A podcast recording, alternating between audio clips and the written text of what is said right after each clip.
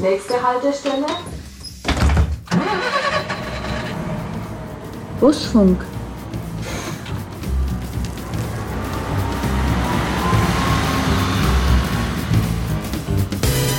Wir müssen weg von diesem Bratwurst- und Lebkuchen-Image. Wir brauchen ein Leuchtturmprojekt. 1967 ist der erste Rammschlag erfolgt und fünf Jahre später ist bereits der erste U-Bahn gefahren. Und da kam ein Schrei aus 100 Kehlen. Die fährt alleine. Das brauchen wir auch. Ja, herzlich willkommen zur neuesten Ausgabe des Busfunks. Freut mich, dass ihr und Sie alle wieder mit dabei seid. Heute feiern wir in dieser Folge 50 Jahre U-Bahn-Betrieb in Nürnberg. Und deshalb sind meine Gäste zwei Menschen mit einer unglaublich spannenden Geschichte, was diesen U-Bahn-Betrieb und die Entstehung und Planung und Umsetzung des U-Bahn-Betriebs in Nürnberg betrifft. Das ist zum einen Ernst Wenzel, Elektro- und Planungsingenieur der ersten Nürnberger U-Bahn-Stunde, außerdem langjähriger Betriebsleiter bei der VAG und Dr. Rainer Müller, viele Jahre technischer Vorstand bei der VAG, die beiden Herren sind inzwischen im Ruhestand und ich freue mich sehr, dass Sie sich heute die Zeit nehmen, hier zu sein. Herzlich willkommen und Dankeschön.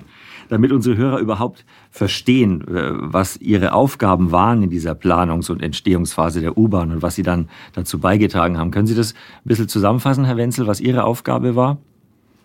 Ich bin hier eingestellt worden im Jahr 1967 als Direktionsassistent. Mhm. Und ich sollte damals den die Aufnahme des U-Bahn-Betriebs vorbereiten. Und äh, da war es also notwendig, dass Trassierungselemente erarbeitet werden mussten. Was ist das? Das ist folgendes. Die Arbeitsteilung ist so, die Stadt, das U-Bahn-Bauamt baut den Tunnel und die VAG macht den Betrieb. Aha. Es ist notwendig, dass zwischen diesen beiden Stellen eine, eine sehr gute Zusammenarbeit sein muss. Die U-Bahn war für uns alle neu und wir mussten uns damit erst bekannt machen. Und wir mussten also der Stadt sagen, was wir benötigen, damit wir den Betrieb machen können. Trassierungselemente hieß dieses Werk. Sie müssen sich vorstellen, dass ein Zug, wenn er in die Kurve fährt, mhm. mehr Platz beansprucht im Tunnel. Mhm. Das heißt, der Tunnel muss in den Kurven erweitert werden. Mhm. Und zwar je mehr, umso enger der Radius ist. Mhm. Dem kann ich noch folgen. Wenn es jetzt noch mathematischer wird, dann muss ich mir schon Zeichnungen anfertigen. Es gab damals noch keine Computer 1967. Wir mussten also Tabellen aufstellen in Abhängigkeit vom Radius, wie dann die Tunnelerweiterung sein muss. Mhm. Das Zweite. In einer engen Kurve wird die äußere Schiene gegenüber der inneren angehoben. Mhm. Kennt man, wenn um man in der U-Bahn sitzt, dass so ein bisschen schief Um die Fliehkräfte auszugleichen. Mhm. Diese Überhöhung nennt man das. Diese Überhöhung wirkt sich natürlich auch aus auf die Tunnelhöhe. Das heißt, an diesen Stellen musste der Tunnel höher gebaut werden als in der geraden Strecke. Mhm. Alle diese Sachen und noch viel mehr mhm. mussten wir der Stadt bekannt geben und mit dem U-Bahn-Bauamt besprechen. War eine interessante Tätigkeit. Und er strahlt. Es ist wieder so, es ist immer so schade, dass man bei den Podcasts das Gesicht nicht sehen kann, sondern nur hören kann. Aber Herr Wenzel hat das mit einer solchen Leidenschaft gemacht, die kann man heute noch sehen. Herr Dr. Müller, sagen Sie uns auch, was Ihre Aufgabe war in diesem ganzen Prozess und in den letzten Jahren. Ja, also ich bin 1979 zur VAG gekommen und habe damals angefangen bei der Vorbereitung des Verkehrsverbundes. Mhm äh, hängt mit der U-Bahn ein bisschen zusammen. Dann bin ich innerhalb der VAG so sukzessive aufgestiegen und bin 1992 technischer Vorstand geworden. Und in dem Zusammenhang ist auch die Entwicklung der U-Bahn von der VAG von uns begleitet worden weil Sie vorhin fragten, welche die Aufgaben so ein technischer Vorstand oder auch ein Betriebsleiter hat. Der Betriebsleiter ist eigentlich per Gesetz vorgegeben. Jeder Straßenbahn- und U-Bahn-Betrieb braucht einen Betriebsleiter. Mhm. Und der Herr Wenzel war lange Jahre meine rechte Hand mhm. in dem Zusammenhang musste aber, durfte auch selbstständig Entscheidungen treffen, die die Sicherheit betrafen. Mhm. Der technische Vorstand ist für Wirtschaftlichkeit, und auch vor, vor allen Dingen für die Technik zuständig. Aber im Vorstand der VAG gab es noch mehrere Kollegen, und zum Beispiel einen, der die Gesamtverantwortung hatte, einen für Personal und ich war halt derjenige, der für die Technik zuständig war. Jetzt diese Entscheidung zu fällen, vor 50 Jahren eine U-Bahn zu bauen für Nürnberg. Es gibt ja gar nicht so wahnsinnig viele Städte in Deutschland, die eine U-Bahn haben. Die meisten haben eine Stadtbahn, habe ich jetzt mich eingelesen, ist so eine Mischung aus U-Bahn und Straßenbahn, so ein bisschen. Ähm, aber eine U-Bahn, das kann ich jetzt auch mit meinem Fachwissen glänzen. U meinen ja immer steht für, meinen die meisten steht für Untergrundbahn, stimmt aber gar nicht, sondern eigentlich steht das U für unabhängig, weil also die U-Bahn eine Bahn ist, die auf einer Strecke fährt, auf der nie was anderes fährt. Da fährt keine, kein, kein anderer Zug vorbei, sondern es ist eine reine Strecke für die U-Bahn. Das, dafür steht das U eigentlich. Ähm, wie kann es sein, dass Nürnberg, um Gottes Willen, wir haben es verdient, wir sind die Franken, aber wir sind jetzt nicht eine der größten Städte Deutschlands, dass ausgerechnet wir vor 50 Jahren schon eine U-Bahn gekriegt haben? Eigentlich müsste der Herr Wenzel ein bisschen was dazu sagen, aber ich fange mal an. Wir können uns da ja äh, ganz gut ergänzen. Äh, in den äh, Ende der 60er Jahre war zunächst mal die große Diskussion in Nürnberg aufgrund eines Gutachtens, das man erstellt hat, wie man mit dem Stadtverkehr vorangehen kann, insbesondere mit dem öffentlichen Nahverkehr. Und es war die Zeit der autogerechten Stadt, sage ich mal. Mhm. Die Straßenbahn stand eigentlich für viele Leute zu oft im Weg. Mhm. Und insofern gab's, war das nicht nur eine Diskussion in Nürnberg, sondern auch in vielen anderen Städten. Wie kann man die Systeme unabhängiger voneinander machen? Und dazu gab es in Nürnberg ein Gutachten, das sogenannte Lambert-Gutachten, bei dem zunächst mal gesagt wurde, Nürnberg sollte eine Stadtbahn bekommen. Und da beginnt eigentlich die Geschichte dann auch der U-Bahn. Und da der Herr Wenzel damit dabei war, würde ich sogar sagen, ja. er sollte das mal etwas vertiefter erläutern, denn das war sehr merkwürdig, wie das Ganze gelaufen mhm. ist. Was war da so merkwürdig, Herr Wenzel? Äh, dieses Stadtbahnprojekt würde bedeuten, dass die Straßenbahn im Zentrum unter die Erde gelegt wird mhm. aber auf den Außenstrecken oberirdisch weiterfährt. Und dann hat man sich schon damals überlegt, ob man diese Tunnel so bauen kann, dass sie später auf eine U-Bahn umgerüstet werden können. Aha, okay. Dann hat man sich weiter überlegt, diese Umrüstung würde bedeuten, dass man ganze Strecken monatelang, jahrelang stilllegen muss für den Umbau. Mhm. Und das hat man dann doch nicht für so praktisch gehalten und hat sich dann entschlossen, na gut, springen wir rein, machen wir gleich von Anfang an eine U-Bahn. Mhm. Und zwar eine klassische U-Bahn, wie sie sonst in Deutschland nur noch in Berlin und Hamburg vorhanden war. Und München hat mit uns gleichzeitig ja. gebaut, haben vieles gemeinsam gemacht, zum Beispiel das Fahrzeug. Und es war auch eine sehr gute Entscheidung vom Stadtrat, dass wir das Münchner Fahrzeug übernehmen. Stimmt, ne? Also wo es noch keine U-Bahn gibt, gibt es auch noch kein Fahrzeug. Man muss sich überlegen, was fährt da. Ja, ja. Wir haben dadurch sehr viel Zeit gespart für die Entwicklung eines eigenen Fahrzeugs mhm. und auch Geld gespart, weil wir mit München zusammen eine größere Serie beschaffen konnten. Mhm. Und diesen Prozess, den Sie jetzt schildern, ähm, man hat sich dann geeinigt, nicht auf eine Stadtbahn, sondern dann doch auf eine U-Bahn. Wir reden ja hier nicht von vier Wochen, sondern wie lange hat das gedauert, bis man dann letztendlich gesagt hat, okay, wir machen eine U-Bahn?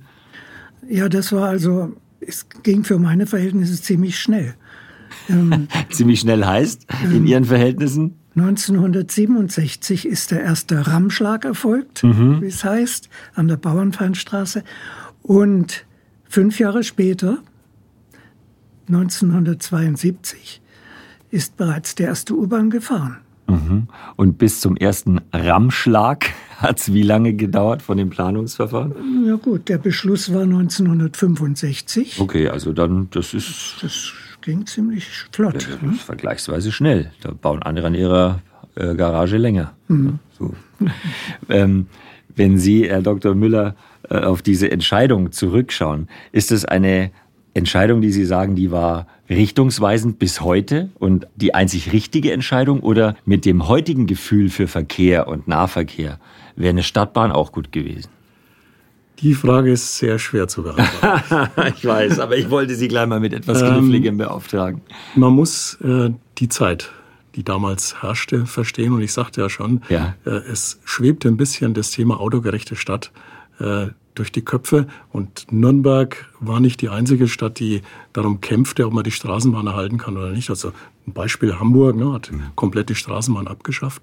Und solche äh, Situationen haben dazu geführt, dass man äh, sich über eine U-Bahn Gedanken gemacht hat. Und es kommt noch was dazu, das war nach meinem Gefühl hochpolitisch. Ich kenne es halt nur vom Hörensagen.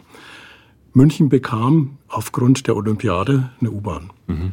Und zwischen Nürnberg und München waren nicht immer eitel Sonnenschein. Ach. Und man wollte, man wollte, äh, denke ich schon, den, den Nürnberg auch was Gutes tun. Ja, ja. Und da war mal, äh, hat man erzählt, der bayerische Ministerpräsident Alfons Skoppel hier in Nürnberg. Und der sagte dann, Nürnberg soll nicht schlechter gestellt werden wie München. Mhm. Und das war wohl so ein politisches Signal, dass man da in diese Richtung äh, was machen will.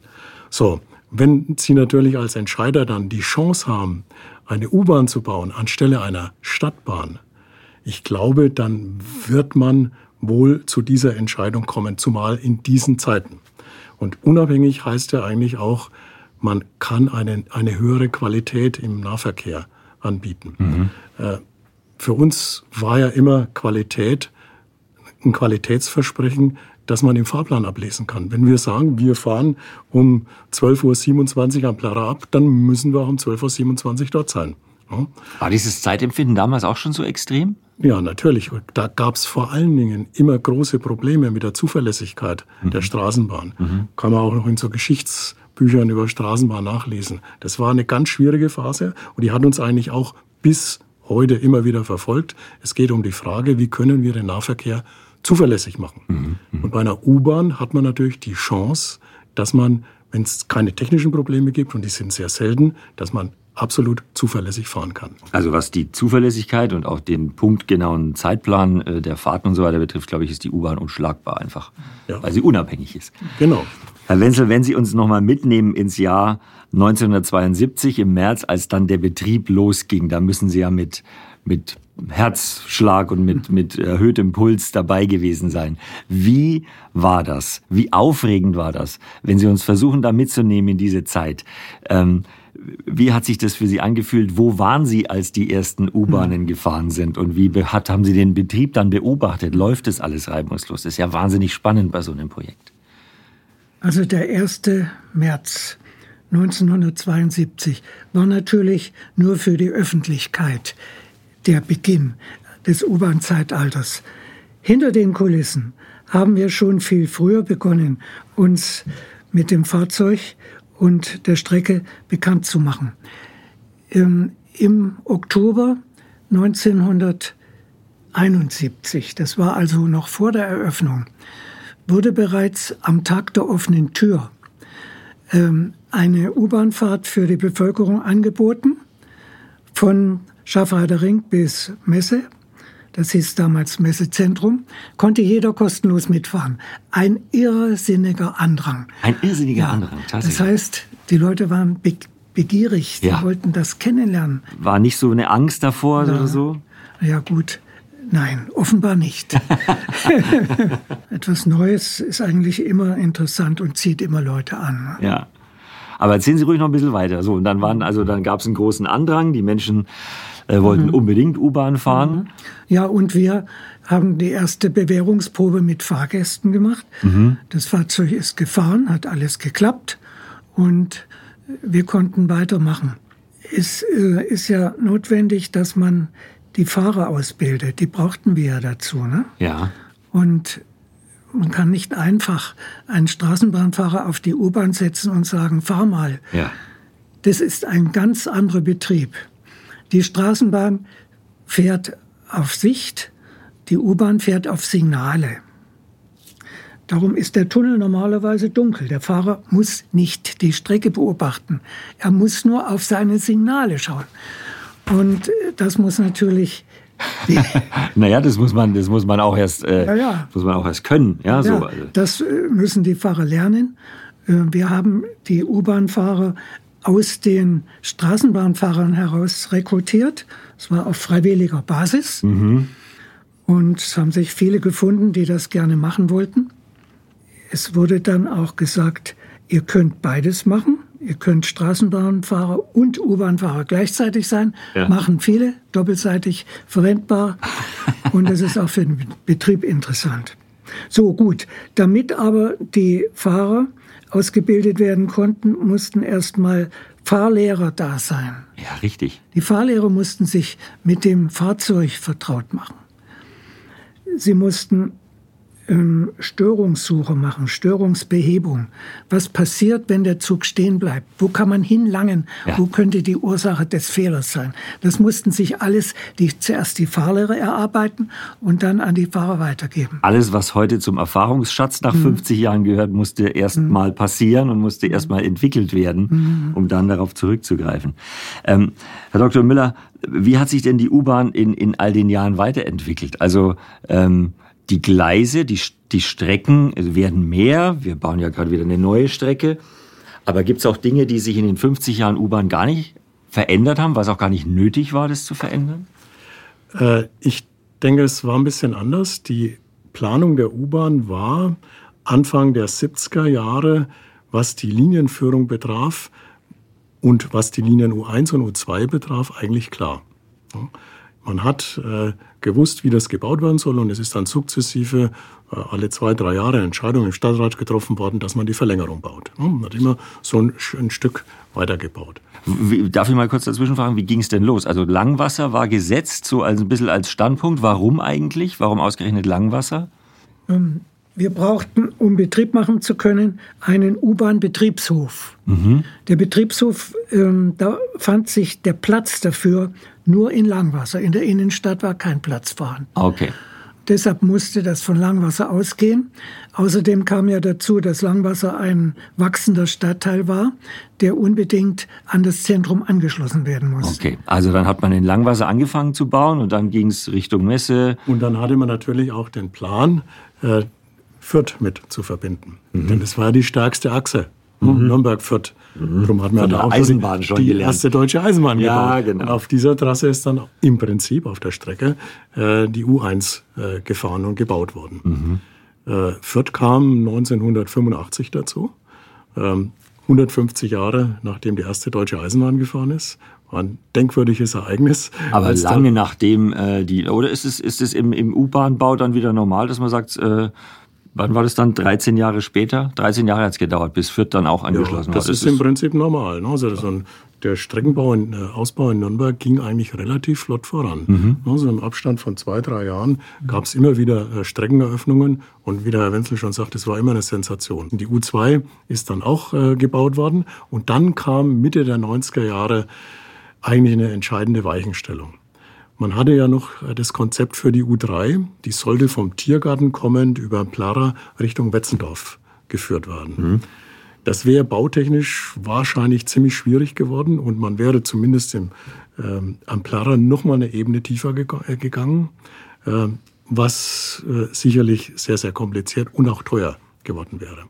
Dann gab es ein entsprechendes Gutachten ähm, und in dem Gutachten stand drin, die U3 rechnet sich nur, wenn die Straßenbahn komplett stillgelegt wird. Mhm. Und das war ein großes Politikum. Und das hat man damals nicht so entschieden, sondern hat gesagt, die U3 bauen wir in dieser Form nicht, sondern wir bauen Verzweigungslösungen von der U2, äh, einmal einerseits Richtung Gebersdorf und andererseits äh, Richtung Klinikum Nord. Mhm. Und äh, so ist dann im, im Endeffekt die U21 hieß es damals noch, die U3 entstanden. Und als diese Entscheidung fiel, standen wir vor einem Problem. Mhm.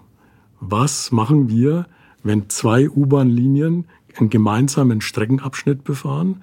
Und wie können wir dort die Zuverlässigkeit, die Störungsunheimlichkeit der beiden Linien sicherstellen? Und das war dann der Einstieg in die automatische U-Bahn. Ich finde es wahnsinnig spannend, wie ja, lang es ja. die, die äh, vollautomatisierte U-Bahn schon gibt in Nürnberg. Wie lange gibt es die schon? Wir haben 2008 begonnen. 2008, ja. das war vor 14 Jahren. In, mein, in meinem Zeitgefühl war das vielleicht vor fünf Jahren, wo es hieß, da fährt jetzt mal eine. Und mittlerweile merkt man auch, es achtet auch kaum noch jemand drauf. Ne? Also so, äh, ob jetzt ein Fahrer drin sitzt oder nicht beim ersten Mal hat man sich noch gedacht, um Gottes Willen, da ist kein Fahrer drin, kann ich da einsteigen? Mhm. Und jetzt ist es so, es ist. Also ich erinnere mich an eine Schulklasse oder es kann auch eine Kindertagesstätte gewesen sein. Die Kinder waren alle vorne am Fahrerstand, konnten mhm. durch die große Panoramascheibe auf die Strecke hinausschauen und plötzlich setzt sich der Zug in Bewegung. Mhm. Und da kam ein Schrei aus 100 Kehlen. Die fährt alleine. naja, da lachen Sie. Unter dem Aspekt haben wir mal gesagt, eigentlich müsste die automatische U-Bahn querfahren, ja. damit die Kinder vorne rausgucken können. Ja, ja, genau, so, genau, das wäre perfekt. Ja. Ähm, wie, wie bedeutsam, also sind, sind wir U-Bahn-Fahrgäste dankbar genug, dass wir so ein tolles Verkehrsmittel haben? Also denken Sie sich manchmal so, bei allem Gemotze über den öffentlichen Personennahverkehr. Ne? Man könnte auch ab und zu mal froh sein, dass Nürnberg zu den Städten gehört, zu den wenigen Städten, die so eine völlig unabhängige Untergrundbahn haben, wo man sehr sicher von A nach B zu einem sehr genauen Zeitpunkt ankommt. Äh, denken Sie sich manchmal so ein bisschen mehr Freude darüber, dass wir die U-Bahn haben, wäre auch angebracht, bei uns allen? Wir haben die U-Bahn, die automatische U-Bahn, äh, gebaut, weil es sich so ergeben hat und ja. weil wir damit einen Vorteil für unsere Fahrgäste äh, erhofft haben und das ist ja auch so eingetreten. Aber unsere Fahrgäste sollen eigentlich gar nicht so viel mitkriegen, wie wir fahren, mit welchem System wir mhm. fahren, sondern sie wollen von A nach B. Was ich mir wünschen würde, und jetzt muss ich sehr vorsichtig sein, dass Nürnberg ein bisschen mehr mit diesem System hausieren ginge. Mhm. Ich würde äh, ist das eine politische Frage? das weiß ich nicht, das weiß ich nicht. Ich habe so das Gefühl, wenn so eine automatische U-Bahn in München fahren würde, dann würde das in alle Welt hinaus posaunt werden. Mhm. Während wir Nürnberger traditionsgemäß immer sehr bescheiden auftreten. Dabei ja. haben wir die erste automatische U-Bahn in Deutschland mhm. und weltweit die erste U-Bahn, die im Mischbetrieb gefahren ist. Das Was war, heißt das Mischbetrieb? Wir sind so, mit, mit, mit, Fahrern, Fahrern und, und, und, automatisch. Mhm. Das war damals die Sensation in der Branche. Mhm. Da haben sich wirklich weltweit die Betriebe dafür interessiert.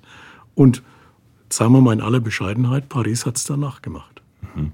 Stimmt nicht ganz, aber sind nach uns dann auch so in Betrieb gegangen. Wir Franken sind bescheiden, aber eben auch hartnäckig. Also ähm, Dr. Müller, Sie haben schon ähm, einiges tun müssen, bis es dann soweit war, dass man gesagt hat, okay, wir realisieren dieses Projekt. Also nehmen Sie uns mal ein bisschen mit in dieser Geschichte. Von ja, also das ist natürlich, äh, wenn man zurückblickt, eine Entscheidung gewesen, die nicht von heute auf morgen gefallen ist. Aber dieses Thema Automatisierung lag in der Luft. Es waren meine Vorgänger, auch der Herr Wenzel, alle haben äh, davon gesprochen, wenn man eine Chance hat, dann sollte man über eine Automatisierung nachdenken. Jetzt gab es äh, beispielsweise in Berlin und in Frankfurt schon Versuche mhm. mit automatischen U-Bahnen, aber die haben diese Versuche wieder abgebrochen. Dann gab es noch was ganz anderes, was für uns fundamental und wichtig war. Die Verordnung, die für Straßenbahnen und U-Bahnen zuständig war, wurde geändert, damit man auch automatisch fahren kann. Also Ende der 90er, 80er, 80er Jahre kam diese Änderung in die sogenannte BO-Strap rein. Mhm. Das war einfach wichtig. Dann äh, gab es äh, in Frankreich etliche ähm, Bahnen, die schon automatisch fuhren. Lyon, ganz besonders wichtig, sage ich Ihnen noch was dazu. Mhm. Ähm, und dann ist in 1996 was äh, ja in der Stadt, äh, denke ich, was Merkwürdiges passiert. Die Industrie brach weg. Also Industrieunternehmen wie Atrans und MAN wurden immer schwächer und man hat versucht, ähm, jetzt den Standort zu retten und, und entsprechend wieder äh, Impulse für die Innovation und für die Industrie zu geben. In dem Zusammenhang ist damals eine Wirtschaftsinitiative entstanden, Verkehrsinitiative Neuer Adler. Die gibt's heute noch. 25 Jahre besteht die schon und das sind mittlerweile 150 Betriebe dabei. Und die haben sehr viele Innovationen im Verkehrs Sektor äh, vorangebracht. Mhm. Und ich war 1996 dann mit dabei und der erste Geschäftsführer kam dann auf mich zu und sagt, haben Sie nicht eine Idee für ein Projekt? Und nachdem dieses äh, Automatisieren bei uns irgendwie in der Schublade lag, aber nie so richtig voranging, haben wir gesagt, habe ich ihm gesagt, dann machen wir doch Automatisierung der U-Bahn. Der hat es sofort aufgegriffen und innerhalb von einem halben Jahr hatten wir ein Projekt aufgegleist, das hieß damals Smaragd. Es ist eine Studie zur Machbarkeit und Realisierung einer automatischen U-Bahn in Nürnberg. Das ist meine gelungene Abkürzung. Die war, das war der Schlüssel überhaupt äh, für dieses Projekt. Da waren Siemens beteiligt, Atrans beteiligt, Matra, eine französische Tochterfirma von Siemens und wir.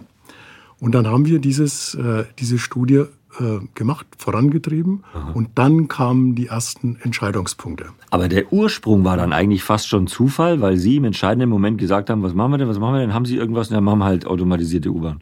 Äh, ja, ja, aber uns drückte ja das Problem mit der Verzweigung. Ja, ja. Wir hatten ja diese beiden Linien, die sich äh, verzweigen, ja. U2 und U3, und wir mussten irgendwie eine vernünftige betriebliche, betriebstechnische Lösung finden. Mhm. Und wir wussten damals schon, mit einer Automatisierung geht es natürlich am elegantesten. Und was hat es mit Lyon auf sich?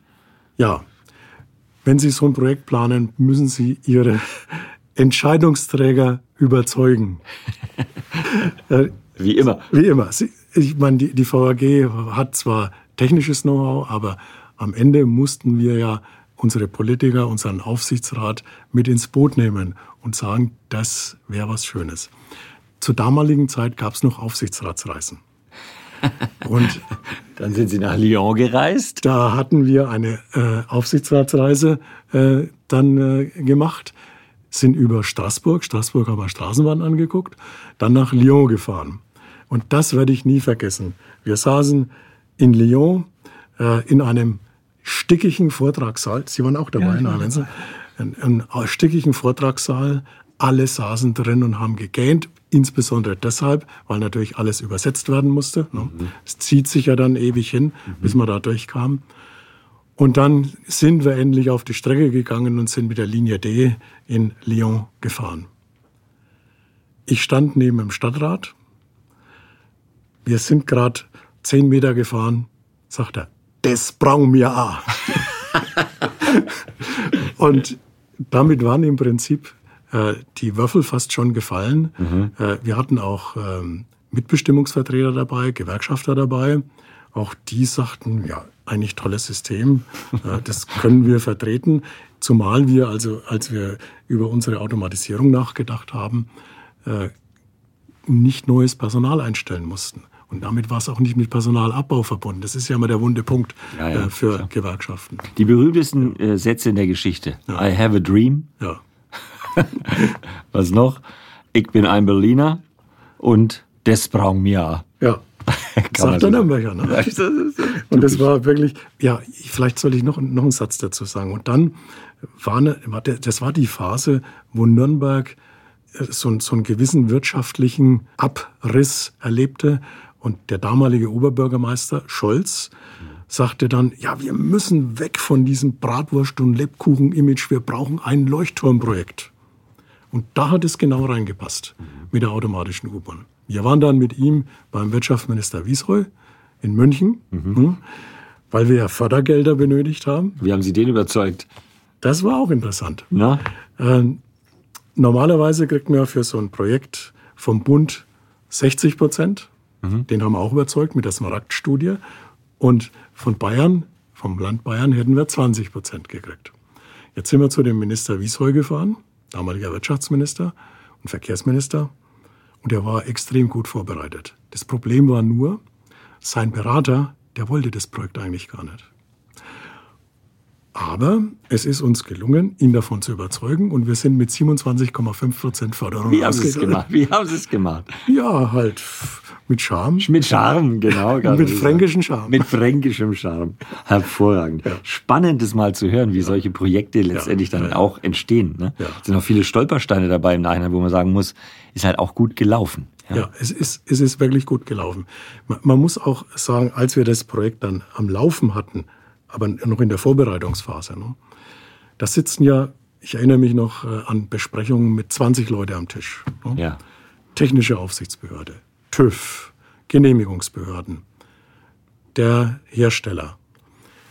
Da kriegen Sie locker 20 Leute zusammen und das Kunststück war eigentlich immer, und das hat mich am meisten überrascht, dass alle an einem Strick gezogen haben. Normalerweise, wenn Sie 20 Leute am Tisch haben, ist immer ein Bedenkenträger Ein dabei. Durcheinander, genau. Und das war bei diesem Projekt äh, wirklich hervorzuheben. Es haben alle versucht, ihr Bestes zu geben, um aus dem Projekt einen Erfolg zu machen. Und das ja, war, im Nachhinein wunderbar gelungen. genau. Wie sehen Sie die, die, die Zukunft unserer U-Bahn, unserer Stadt, unseres Nahverkehrs? Die Zeiten haben sich ja, wenn wir jetzt mal nochmal zurückblicken, gewaltig geändert. Ne? Äh, 1967 äh, war eigentlich vieles auf den Stadtverkehr alleine ausgerichtet. Dann gab es eine Phase in den 90er Jahren, wo man gesagt hat, ja, die Leute ziehen ja alle ins Umland. Wir müssen denen was anbieten. Und da ist man natürlich auch schon mit der U-Bahn ein bisschen an Grenzen gestoßen, weil die U-Bahn im Prinzip nur auf den Stadtverkehr ausgerichtet ist. Und das bedeutet natürlich für alle Verkehre, die in die Stadt reinkommen, dass man unter Umständen umsteigen muss. Das ist ein gewisser Nachteil eines begrenzten Systems. Rückwärts betrachtet könnte man sagen, vielleicht war es gar nicht so unklug, die Straßenbahn zu erhalten, weil man sie mittlerweile ja weiterentwickelt, Richtung Stadtumlandbahn nach Erlangen beispielsweise. Und jetzt wird in Nürnberg äh, die Straßenbahn ja noch deutlich ausgebaut. Im Hinblick auf die andere Denke, dass wir was für die Umwelt tun müssen, ist diese Entscheidung sicherlich zukunftsweisend. Wenn wir über die Berufsbilder sprechen, was den, was den Nahverkehr betrifft, auch die U-Bahn speziell, warum macht es Sinn, heute sich noch für diesen Berufsstand zu interessieren? Mit dem Hintergedanken, dass früher oder später vielleicht ja doch alles automatisiert wird. Wie Sie möchten. Sie dürfen beide antworten oder nacheinander. Äh, Also ich denke mal, so schnell wird es nicht gehen. Okay. Außerdem meine ich, dass es ein ganz wichtiges Berufsbild ist und ich denke auch, dass man in Zukunft Ansprechpartner für die Fahrgäste braucht. Ja, Fahrgäste wollen eine Auskunft haben, wollen informiert sein und insofern hat sich auch bei unserer U-Bahn, äh, wo wir automatisiert haben, wir haben zwar Personal eingespart, aber wir haben ein völlig neues Berufsbild geschaffen mit den Kunden- und Systembetreuern, die jetzt natürlich auch Technik beherrschen müssen, aber im Fall, wo keine Störung auftritt, eben auch für die Kunden da sein sollen und das tun sie auch. Und das wird natürlich auch anerkannt. Und im Busbereich, denke ich mal, äh, Sie wissen es ja selbst, Fahrer werden gesucht, dringend. Ja, ne, ist weiß ein. Riesenproblem. Ne. Sehen Sie das auch so, Herr Wenzel? Teilen Sie diese Einschätzung? Ja. Macht es heute noch Sinn, bei der VAG sich zu bewerben und zu sagen, ich möchte dort arbeiten? Auf jeden Fall. Wenn Sie sich heute als Straßenbahnfahrer oder Busfahrer bewerben, heißt das ja nicht, dass Sie Ihr ganzes Leben auf dieser Stelle bleiben. Sie können sich weiterentwickeln. Wir haben sehr viele Möglichkeiten hier bei der VAG, sei es als Fahrlehrer, sei es als Verkehrsmeister. Es gibt viele Möglichkeiten, sich weiterzuentwickeln. Auch die Leitstelle ist interessant. Und ähm, deshalb würde ich jedem empfehlen, geh zur VAG. Wenn ich jetzt nochmal, ähm, wir, wir leben ja in einer sehr bewegten Zeit, ja. Die Welt ist im Moment im Aufruhr. Es wird generell vieles in Frage gestellt. Es gibt die ersten autofreien Städte. Ähm, der Klimawandel ist ein großes Thema. Äh, vieles hat mit dem Nahverkehr zu tun, generell mit dem Verkehr in unserem Leben. Wie sehen Sie das, Herr Wenzel? Ist das, ist das ähm, vonnöten, dort jetzt umzudenken? Teilen Sie diese, ich sage mal in Anführungszeichen fast schon Hysterie, zu sagen, wir müssen uns jetzt bewegen, sonst ist es zu spät? Oder wie schätzen Sie die, die Situation ein persönlich? Ja, das schätze ich genauso ein. Ähm, Wir müssen umdenken. Wir dürfen die Umwelt nicht weiter belasten mit Abgasen.